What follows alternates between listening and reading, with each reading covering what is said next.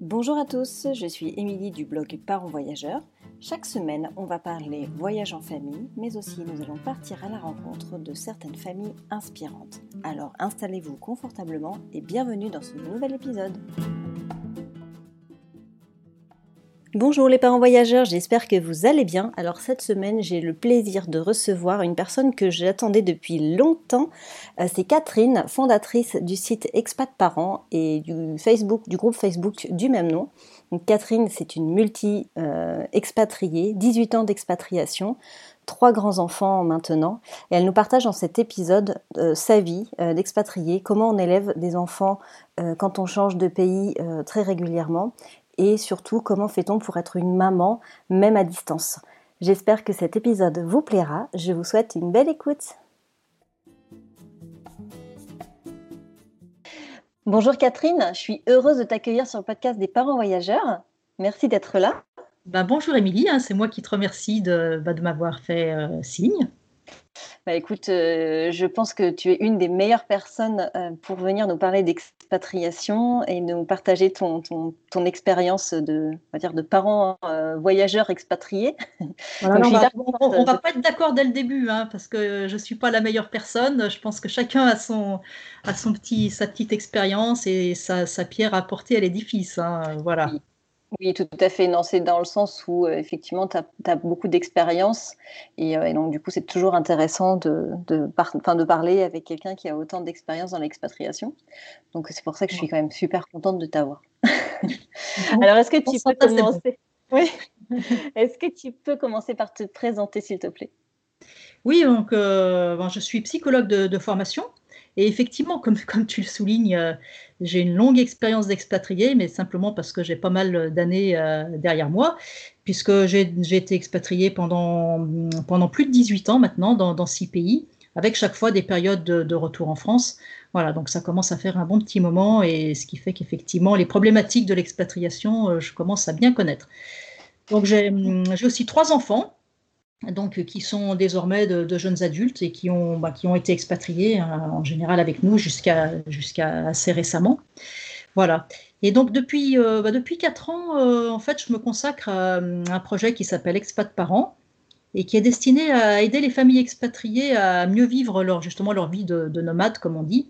Mhm. Parce que je me suis rendu compte euh, que tout le monde se posait un petit peu les mêmes questions, passait par les mêmes difficultés ou avait les mêmes défis à relever, et puis qu'il n'y avait pas tant, tant que ça finalement de ressources, notamment en français, pour pouvoir, euh, pour pouvoir euh, trouver des, des, réponses à certaines mhm. questions.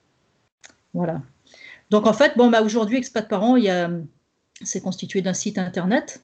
Bon, alors c'est pas moi qui, qui écris tout ce qu'il y a dessus, hein. il, y a, il y a une quarantaine d'auteurs qui, qui contribuent, il y a il y a à peu près 200, 200 articles sur des thématiques euh, bah, liées à la psychologie, la scolarité, euh, l'éducation, le multilinguisme, euh, les différences culturelles, enfin tout, tout, ce qui peut concerner des familles expatriées. Mm-hmm.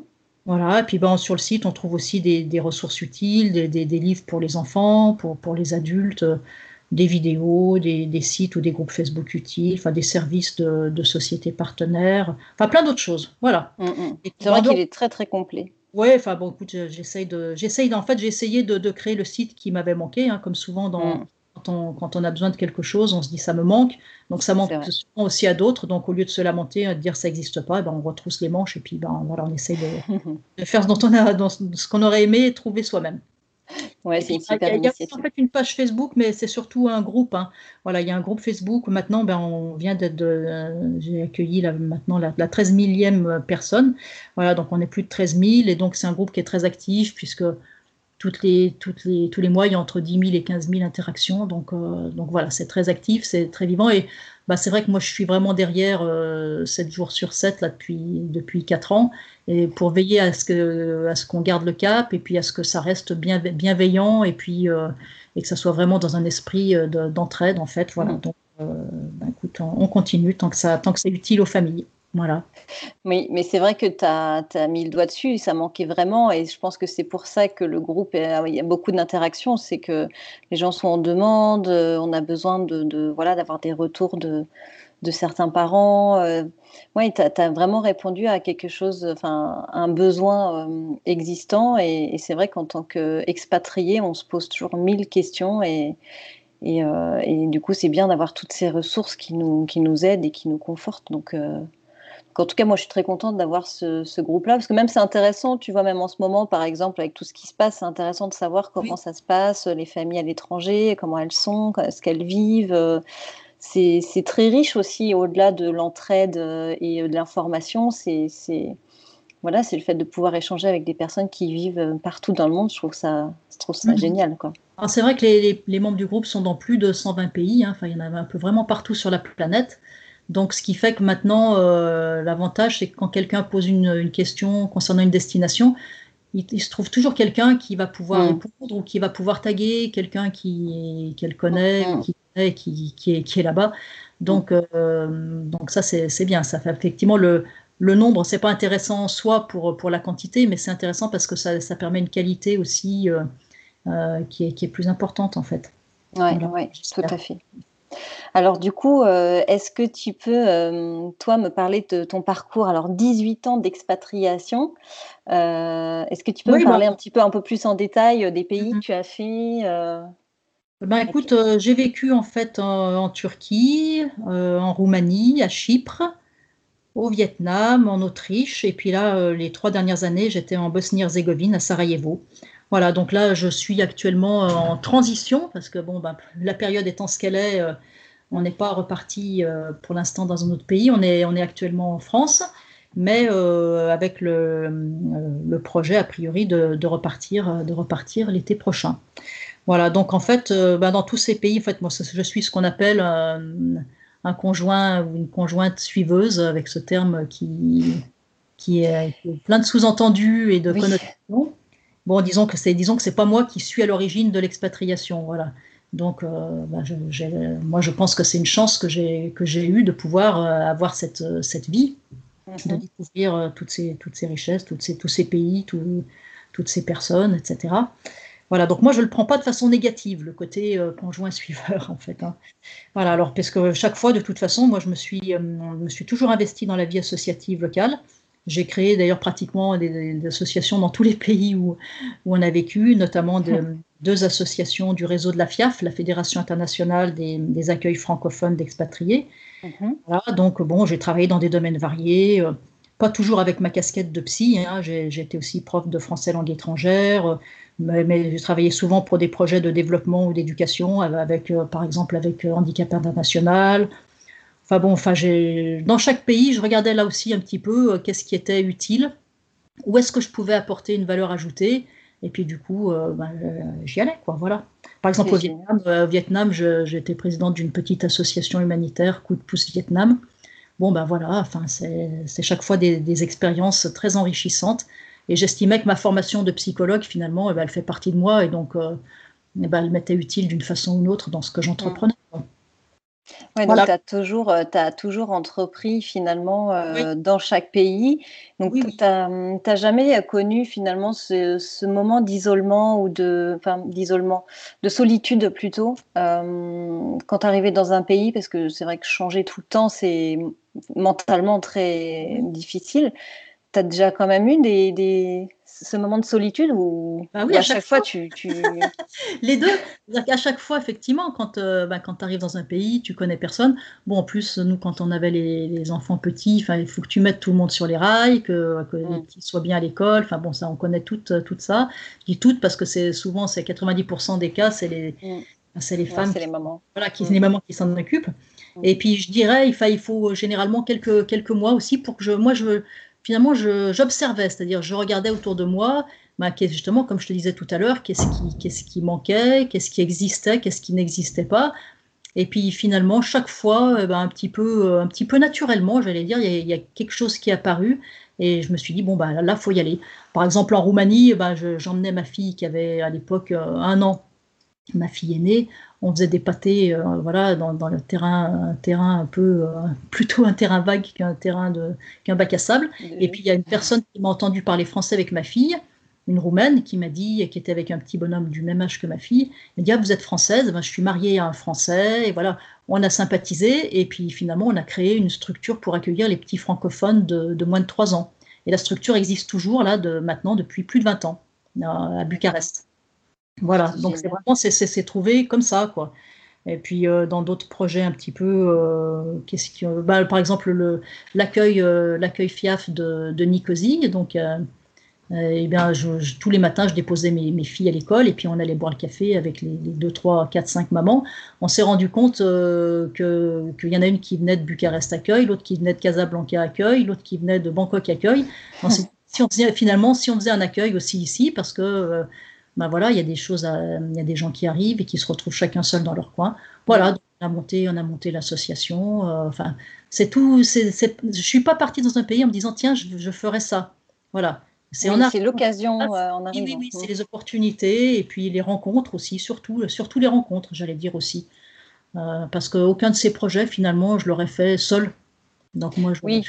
Voilà. Oui, c'est ça. Tu, as rencontré les bonnes personnes au bon moment et puis vous avez pris l'initiative. Rien n'était finalement prémédité et tu, tu oui, je pense, je pense c'est un état d'esprit. Si tu es euh, disponible, ouvert justement bah, aux personnes que tu rencontres, à ce qu'elles ont envie de faire, à ce qui à ce qu'il est possible de faire dans, dans cet endroit-là, à ce moment-là, et eh ben, les choses se font un petit peu naturellement. Alors c'est vrai que le dernier pays, c'est peut-être celui où j'étais le plus isolé parce qu'il n'y avait, il y avait pas d'accueil, euh, FIAF, j'entends, et puis il n'y avait, pas de, il y avait pas une grosse communauté euh, enfin, francophone ou d'expatriés en fait hein, à Sarajevo.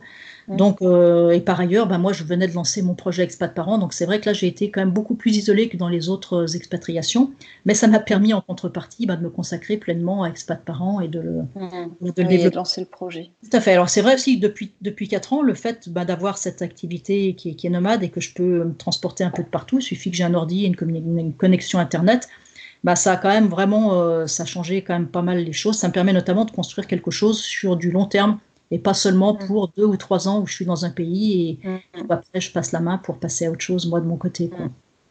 Oui, parce que c'est quand même aussi euh, super usant euh, de lancer un projet et puis le laisser partir et recommencer dans un autre pays. C'est, il n'y a pas une espèce de lassitude ou bah, c'est difficile quand même de trouver l'énergie.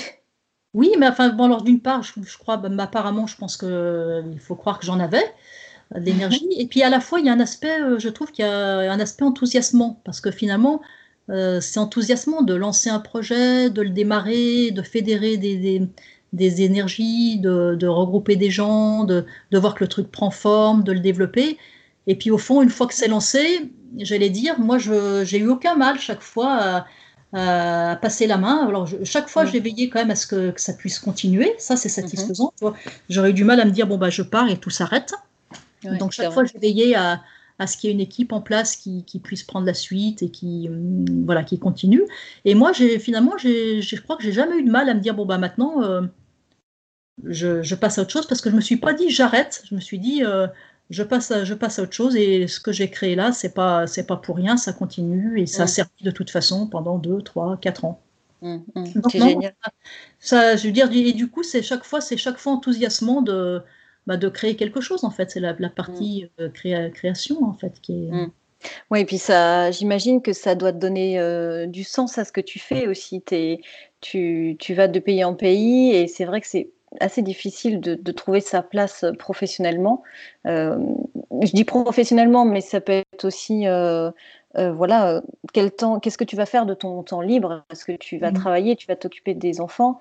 Et donc, du coup, je pense que quelque part, ça doit donner du sens aussi euh, à tout ça et ça donne des, des, des, vrais projets, euh, enfin, des vrais projets, tout simplement. Je pense que. oui, je crois que finalement, j'ai eu la chance d'arriver assez, assez bien, je pense, à équilibrer euh, le fait de pouvoir bien vraiment m'occuper de mes enfants, être disponible pour eux et tout en ayant, euh, tout en étant investi chaque fois dans un projet qui était souvent du, enfin la plupart du temps même, qui était du bénévolat. Hein, mais bon, pour moi, enfin, je fais pas la différence en termes d'investissement. C'est pas passer du bénévolat qu'on s'investisse pas, au contraire parfois même.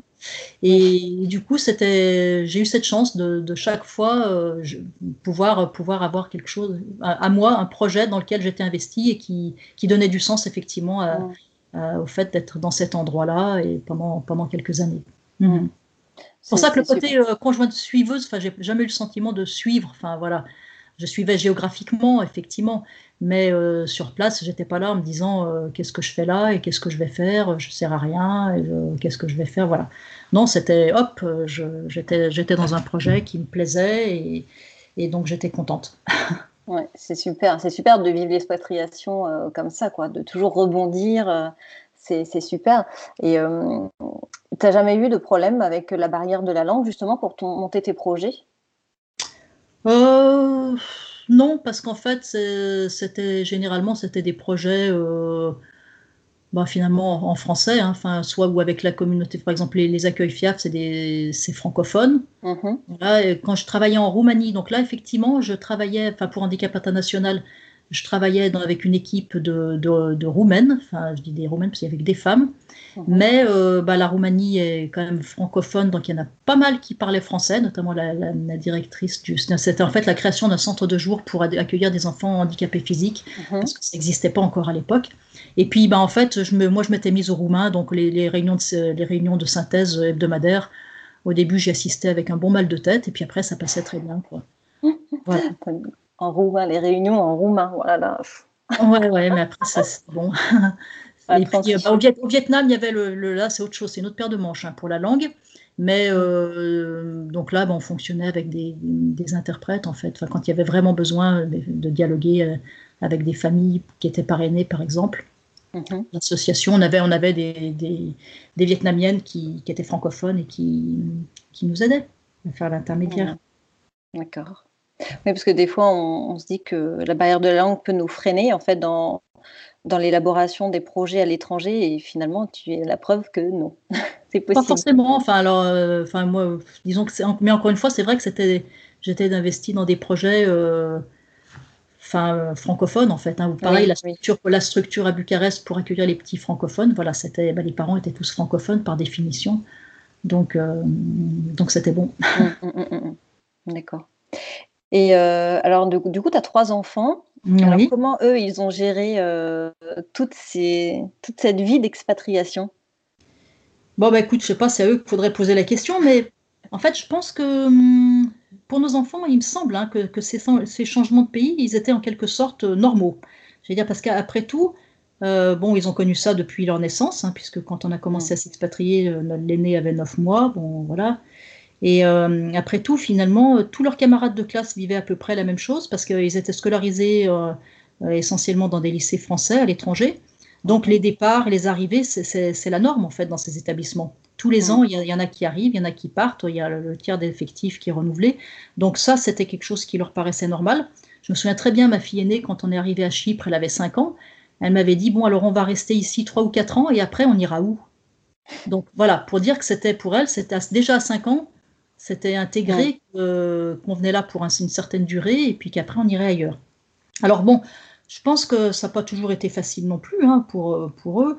Euh, notamment, je, trouve qu'à partir d'adolescence, c'est plus compliqué.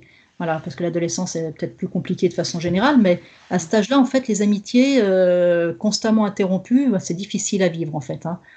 Euh, parce que, bon, bah, l'adolescence, c'est l'âge où les, les, jeunes recherchent plutôt euh, effectivement la compagnie de, de, leur père, de leurs semblables, et puis ils cherchent un peu à s'éloigner des parents. Et l'expatriation, ça leur fait vivre exactement l'inverse. Ça les colle aux parents et ça les coupe de, de leurs amis. Voilà, donc je, je crois qu'il y a un petit problème là, à ce niveau-là, qui est souvent pas toujours facile à, à gérer. Et puis parfois, effectivement, ils ont eu envie de se poser un peu, de pouvoir enfin construire des liens sur la durée et, de de pas toujours dépendre du bon vouloir des parents et de leur déménagement euh, qui revenait un peu trop, un peu trop souvent à leur guise.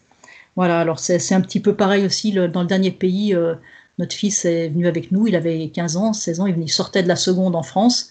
Et il a dû venir en Bosnie euh, où il n'y avait pas de, de, lycée français. Il a dû passer dans une structure scolaire en anglais une petite école Montessori qui ouvrait juste la classe de, dans laquelle il était et vous étiez quatre ou cinq. Donc bon, je pense que clairement, il aurait préféré rester, rester en France dans son lycée, mais bon, voilà quoi. Il, était, il préférait quand même euh, venir avec nous. Voilà. Oui, c'est ça. Après, tirer un peu entre les deux, quoi, entre être avec les parents et, et, avoir une structure euh, plus facile pour eux. C'est vrai que c'est un sacré challenge. Hein voilà, donc en fait, bon, j'espère que cette enfance qui s'est déroulée dans plusieurs pays et cultures leur a, leur a quand même procuré euh, bah, une, je sais pas, une ouverture d'esprit, une richesse, un esprit de tolérance et, qu'ils le garderont toute leur vie. En fait, ça, c'est mm. c'est ce qu'on peut espérer. Mm, mm. Ouais, je me doute, euh, je me doute que ça leur a apporté euh, quelque chose d'incroyable. Enfin, on peut en parler tout de suite, mais tu penses que ça leur a apporté quoi aujourd'hui, toute cette expérience pour construire leur vie d'adulte de demain?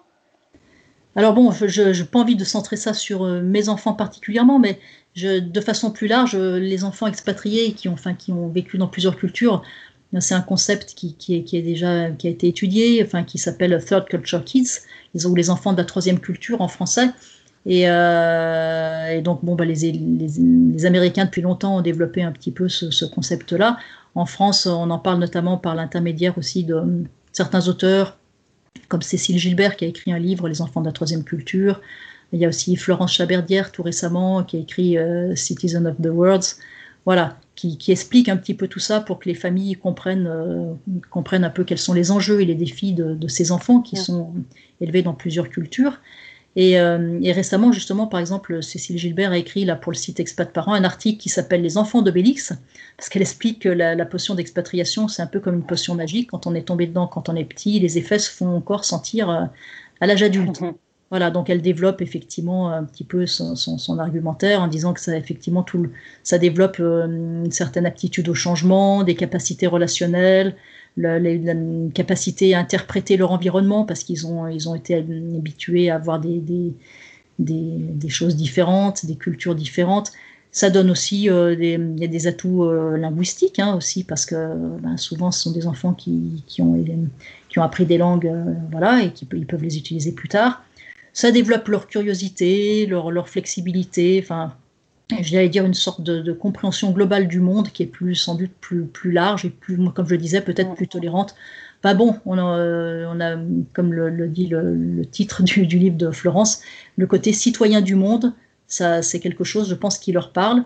Oui. Et ça se voit d'ailleurs quand ils ont besoin de, quand ils ont fini de s'expatrier avec nous et qu'ils partent pour leurs études supérieures, ils ont tendance très souvent, euh, majoritairement, à opter pour des cursus à l'international.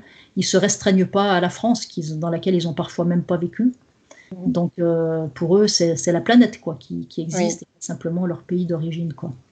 Ouais, ils comprennent en fait qu'ils ont le monde. Euh, quand ils rentrent ah. en France, souvent ils choisissent des cursus avec des années à l'étranger ou au moins avec des cursus internationaux quoi. Très souvent. Oui, parce que pour eux, ils ont l'impression d'avoir le monde devant eux en fait. Ils, ils se mettent beaucoup moins de barrières, je pense. Oui, oui, enfin, c'est, ouais. pour eux, comme je disais tout à l'heure, c'est un peu une évidence. Enfin, c'est leur vie en fait. Hein, ouais, c'est ça, c'est leur vie. Ouais. Donc, euh, c'est pas qu'ils, c'est pas qu'ils, c'est pas quelque chose de, de, de, réfléchi ou de prémédité, c'est que c'est tout naturel. Mm, mm, mm. Et donc du coup, à contrario, euh, tu disais que finalement euh, la France, ils ont très peu vécu en France. Est-ce que toi, euh, bon, tu étais beaucoup dans les réseaux euh, francophones, donc je pense que le, oui. le, le, la culture de, du français euh, au sein de la famille, tu l'entretenais, mais euh, est-ce que du coup tu faisais des choses particulières axées sur la culture française ou comment tu faisais pour garder le lien en fait avec leur alors effectivement, pour moi, j'allais dire que la question s'est pas tellement posée parce qu'effectivement, ils étaient dans les lycées, dans les lycées français, donc euh, tout l'aspect la, euh, scolarité, enseignement, éducation. Euh, ils lisaient des, que des livres en français. En fait, euh, on était abonné à des, des, était abonné à des revues on trouvait, on allait dans les bibliothèques, euh, bibliothèques de l'institut, dans les pays où on était, on s'inscrivait rapidement en arrivant. C'était une des premières choses qu'on faisait.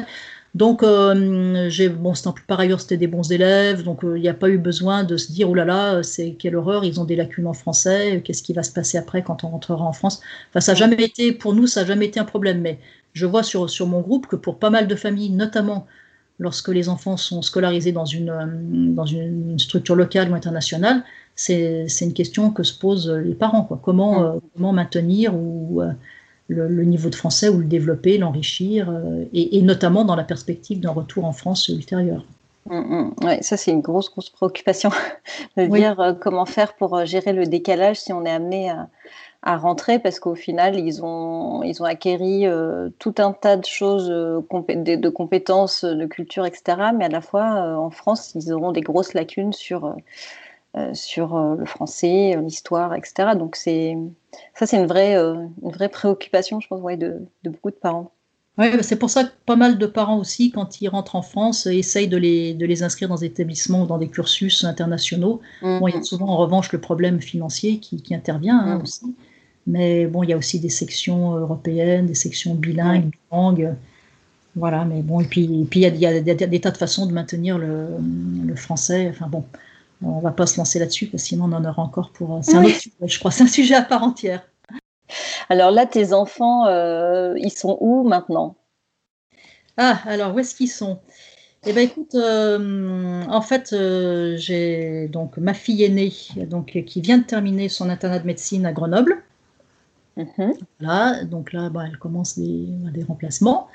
Euh, et après, ma deuxième fille, donc, euh, elle, elle est, elle, est, étudiante à Amsterdam depuis plus de trois ans. Elle est, actuellement, elle suit un master euh, anglophone de recherche en littérature. Donc, elle est à mhm. distance, hein, elle, étudie en ligne comme la plupart des étudiants. Oui. Elle est donc, donc à Amsterdam où elle se plaît beaucoup parce qu'elle a justement retrouvé ce côté cosmopolite elle avait commencé à faire ses études supérieures en France, enfin dans une prépa à la française, une Hippocagne, et puis elle a vu que c'était vraiment, elle a trouvé que c'était très franco-français en fait. Donc euh, voilà, je pense qu'elle est bien plus à l'aise dans, dans, le cursus actuel. Et puis mon, bah, mon fils, lui, euh, qui a 18 ans, euh, est en deuxième année là d'études artistiques, en fait, de concept art à Paris. C'est-à-dire le concept art, c'est toute la partie artistique, notamment dans la conception des jeux vidéo, créer les personnages, les environnements, etc. Voilà, donc lui, c'est un, créatif, un artiste. Donc il est très heureux de faire ces études-là, qui sont malheureusement en ligne aussi. Et bon, bah, il rêve un jour ou l'autre de pouvoir aller étudier ça aux États-Unis, à Los Angeles, où c'est à la pointe semaine. Ben voilà, bah, on verra ça plus tard, quoi. Oui, quand ça sera réouvert, tout ça.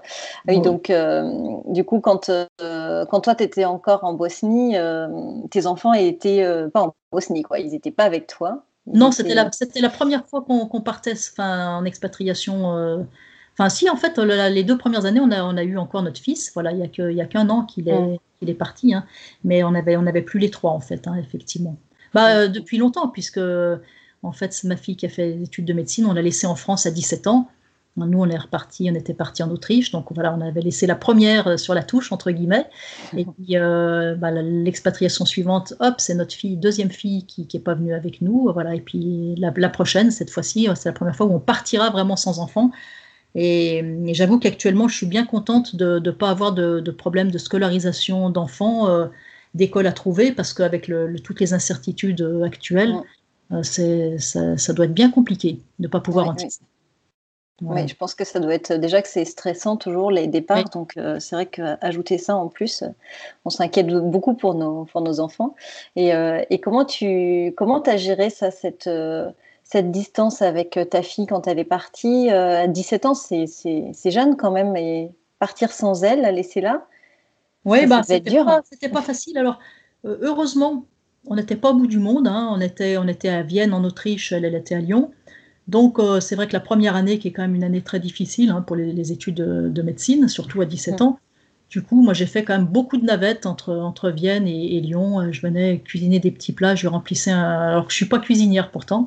Euh, je remplissais un petit, un petit congèle avec des petites boîtes parce qu'il n'y avait même pas de resto dans sa fac. Enfin bon, voilà, c'était un peu compliqué la tendance. Donc voilà, et puis je venais, je venais peut-être toutes les trois semaines je passais de 3, 3 4 jours et puis, puis je repartais. Et puis on a fait comme ça toute l'année. Et puis bah, la deuxième année, elle a plus, plus besoin que, voilà, que je la soutienne. Elle était lancée et puis, puis c'était bon. quoi. Mmh. Mais c'est vrai que c'est important, je pense, euh, d'être présent euh, malgré la distance. Alors si c'est pas physiquement, là ça pouvait l'être euh, parce que l'Autriche, c'est pas très loin de, de, la France. Mais quand on était à Sarajevo, et qu'on était notamment coincé, euh, bon ben là c'est sûr que les, les, moyens technologiques euh, ont permis de, rester en contact, ben, comme toutes les familles expatriées, hein, avec WhatsApp, avec euh, essentiellement. On peut, on peut s'écrire, échanger aussi souvent qu'on le souhaite par écrit, en envoyant des photos, des messages vocaux, en se parlant avec ou sans vidéo. Enfin, c'est génial quand même. Hein. Mmh. c'est clair. Des moyens qui permettent de, de, garder le contact malgré la, distance physique. Mmh, mmh, Ouais, c'est clair. Est-ce que tu as eu à un moment, est-ce que c'était arrivé d'avoir le sentiment d'avoir loupé quelque chose avec cette, euh, distance, de ne pas avoir été là à un moment précis où, où tu dis, ah zut, euh, j'étais pas là pour ça. C'était arrivé? Bah, Pas trop, parce que je pense que j'ai réussi à être là quand ils avaient besoin de moi. Enfin, j'ai toujours essayé. Euh, donc moi, parfois, effectivement, ça été difficile pour moi. Je me disais j'aimerais bien pouvoir les aider à faire ci, à faire ça, mais bon, à la fois, il faut accepter le, le, fait qu'on n'est pas indispensable et que ben, parfois ils peuvent trouver d'autres sources que nous, hein. ça peut être des amis ou etc., qui, qui les aident. Donc, euh, non, je ne dirais pas que j'ai le sentiment d'avoir loupé quelque chose, non. parce que parce que j'ai, voilà, encore une fois, j'ai essayé, euh, tant que je le pouvais en tout cas, d'être là quand ils avaient besoin de moi. Mmh. Oui, tu as été très présente pour eux euh, depuis qu'ils sont tout petits et en fait, ils ont aussi peut-être aujourd'hui une, une, autonomie. Finalement, dans l'éducation que tu leur as offert, les, les, ils, ils, sont aussi probablement très autonomes et que finalement, cette séparation était naturelle et peut-être plus, oui, mais plus facile. On, peut, presque, ouais, on peut presque dire l'inverse parce que souvent dans les familles expatriées, justement, la, cellule familiale est, très soudée et du coup, euh, et, puis tu, tu, fais changer tes enfants tous les trois ans, parfois de pays, donc c'est tout. Enfin, c'est la, la, cellule familiale qui, qui mm. représente la continuité. Donc ça, ça incite pas forcément à développer l'autonomie non plus parce que du coup, euh, ils sont habitués à ce que, euh, ils sont habitués à rester dans, dans, ce, dans cette, cette, sphère qui est protectrice. Euh, quand tu es dans un pays étranger dont ils maîtrisent pas la langue, etc. Tu vois, c'est donc il je dirais pas que ça, ça développe forcément l'autonomie en fait, hein, mais bon. Ouais, c'est intéressant ton point de vue. C'est vrai que le, la sphère familiale est c'est un repère de confiance et c'est vrai qu'on a souvent on est quand même très soudés, enfin en tout cas les, mmh familles euh, expats euh, que je connais, euh, c'est vrai que les liens sont, sont très forts. Donc, ouais, donc ça, ça, dépend vraiment de la personnalité de chacun. Oui, je pense, je pense, que ça dépend. Je pense que ça dépend de plein de plein de facteurs en fait. Mmh, mmh, des pays dans les, dans les des pays dans lesquels on est aussi. Dans certains pays, les enfants peuvent difficilement euh, circuler ou être faire les, vraiment tout seul, ou etc. Dans d'autres, au contraire, c'est bien bien plus que si on était resté en France. Donc tout ça, c'est pas les mêmes. Euh, il n'y a pas un modèle d'expatriation qui développe un modèle d'enfant hein, non plus. Euh. oui. Voilà. Effectivement. Et euh, est-ce que dans, toutes tes expatriations, tu as vraiment des moments ou des pays, coup de cœur, vraiment un endroit où tu t'es ah. senti vraiment bien ou qui était très adapté à la famille au moment où tu y as vécu? Oui, alors, c'est important ce que tu dis, adapté à la famille au moment où tu as vécu. J'ai eu le sentiment effectivement que certains, certains des pays dans lesquels j'ai vécu, on y était au bon moment. Euh, par exemple, je pense à Chypre. Chypre, euh, ben, on, est, arrivé, nos filles avaient 2 et 5 ans et mon fils y est né. Voilà. Donc, euh, et c'est un pays, je trouve, où vivre avec des, petits, c'était parfait. Voilà. Je pense qu'avec des ados, les ados doivent vite, plus vite tourner en rond et c'est une île, hein, enfin voilà, la communauté est petite, l'école était toute petite, donc voilà, donc nous, il y a eu cette chance, je pense qu'on a, été un petit peu au bon endroit au bon moment. Sauf peut-être, je te dis, pour notre, notre dernier fils, là, à Sarajevo, les deux dernières années, je pense pour lui, c'était un peu dur. Voilà, mais, mais, personnellement, c'est vrai, c'est vrai que j'ai apprécié chacune de nos expatriations et pour des raisons différentes en fait. Hein. Mais j'avoue que j'ai quand même eu un petit coup de cœur pour, euh, pour le Vietnam, en fait. Hein. Alors, parce que c'était, sans doute, parce que c'était aussi la destination la plus dépaysante. Euh, bah, j'avoue que je suis tombée sous le charme quoi, de, des paysages, des couleurs, des odeurs, des gens, euh, de, de, tout. Quoi. Enfin, c'était, c'était très, très, très différent de, de ce que j'avais connu jusqu'à présent. Ouais, donc ça pouvait être qui tout double, quoi, pour le coup, très différent. Oui, bah, c'était à la fois difficile, hein, parce que débarquer là au milieu, tu n'as pas les codes, hein, pas les il faut un moment, puis c'est très bruyant, c'est enfin, c'est pas du tout ce, ce, à quoi on est habitué. Mais, euh, mais en partant, euh, en partant de, des quatre ans passés là-bas, euh, je savais que ça, que ça resterait quand même comme une expérience très, très forte. Quoi. Mmh. Ouais, tu as un petit pincement au cœur au moment de partir. ouais, ouais, ouais, j'avoue. Et là, alors, du coup, quels sont tes projets à venir Est-ce que tu as un peu de visibilité ou alors que ce soit en termes de pays, mais aussi pour expat parents Qu'est-ce qui va se passer dans les prochaines années ou prochains mois? Je ne sais pas si on peut trop se projeter des années. je crois que là, là, c'est pas le moment de. C'est pas le moment où on a effectivement beaucoup de visibilité. Alors, comme, comme je, je, le disais, là, on était à Sarajevo depuis, depuis trois ans. On pensait repartir dans un autre pays, ça s'est pas fait. On a quitté Sarajevo fin septembre et deux jours avant le déménagement, eh ben on savait pas où on partait. Euh, donc euh, et là, euh, bon, enfin, on est parti donc dans notre point de chute en France. Mais voilà, c'est quand même des, situations assez, qui étaient assez inédites et qui étaient liées à la, situation de la, crise sanitaire mondiale en fait. Hein. Mais donc, des projets, des projets, bon, on espère repartir à l'étranger l'été prochain, voilà, mais bon, avec tout, compte tenu de la période, on n'a aucune certitude. Et puis alors concernant expat parents, ben, euh, j'aimerais proposer aussi davantage de, rencontres euh, bah, virtuelles parce que les rencontres réelles, euh, en attendant quoi, finalement de pouvoir en organiser en, chair et en os. Mm. Pour l'instant, tout ce qui est de l'ordre des, des, rencontres en présentiel, c'est pas possible donc des, des rencontres virtuelles. Euh, j'ai aussi quelques, hum, bah, quelques projets en cours, mais c'est un peu trop tôt pour, euh, pour en parler. Donc, euh, c'est des idées qui sont en train de germer. Oui, des idées en train de germer, bah, pour, hum, là aussi pour proposer de, nouvelles ressources ou de nouveaux services pour les familles expatriées, voilà, qui puissent plus facilement trouver ce dont ils ont besoin. Voilà, donc c'est en, en, germination, voilà. Et, mais c'est pas encore, c'est encore trop tôt effectivement pour que je puisse, que je puisse en parler. Mais bon, il, y a, des projets, il y a des projets effectivement. Euh. J'imagine que tu ne restes pas sans projet vu tout ce que tu viens de me raconter. Euh, J'imagine pas un seul instant. Euh. Oui, mais à, la fois bon.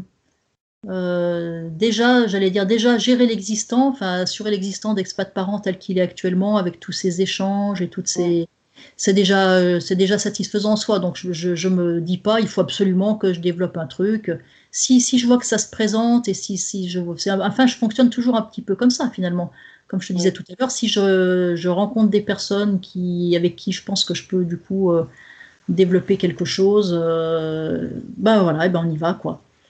Oui, tu, tu laisses l'opportunité, tu trouves. Oui, oui, mais c'est pas, c'est pas prémédité, c'est pas prémédité.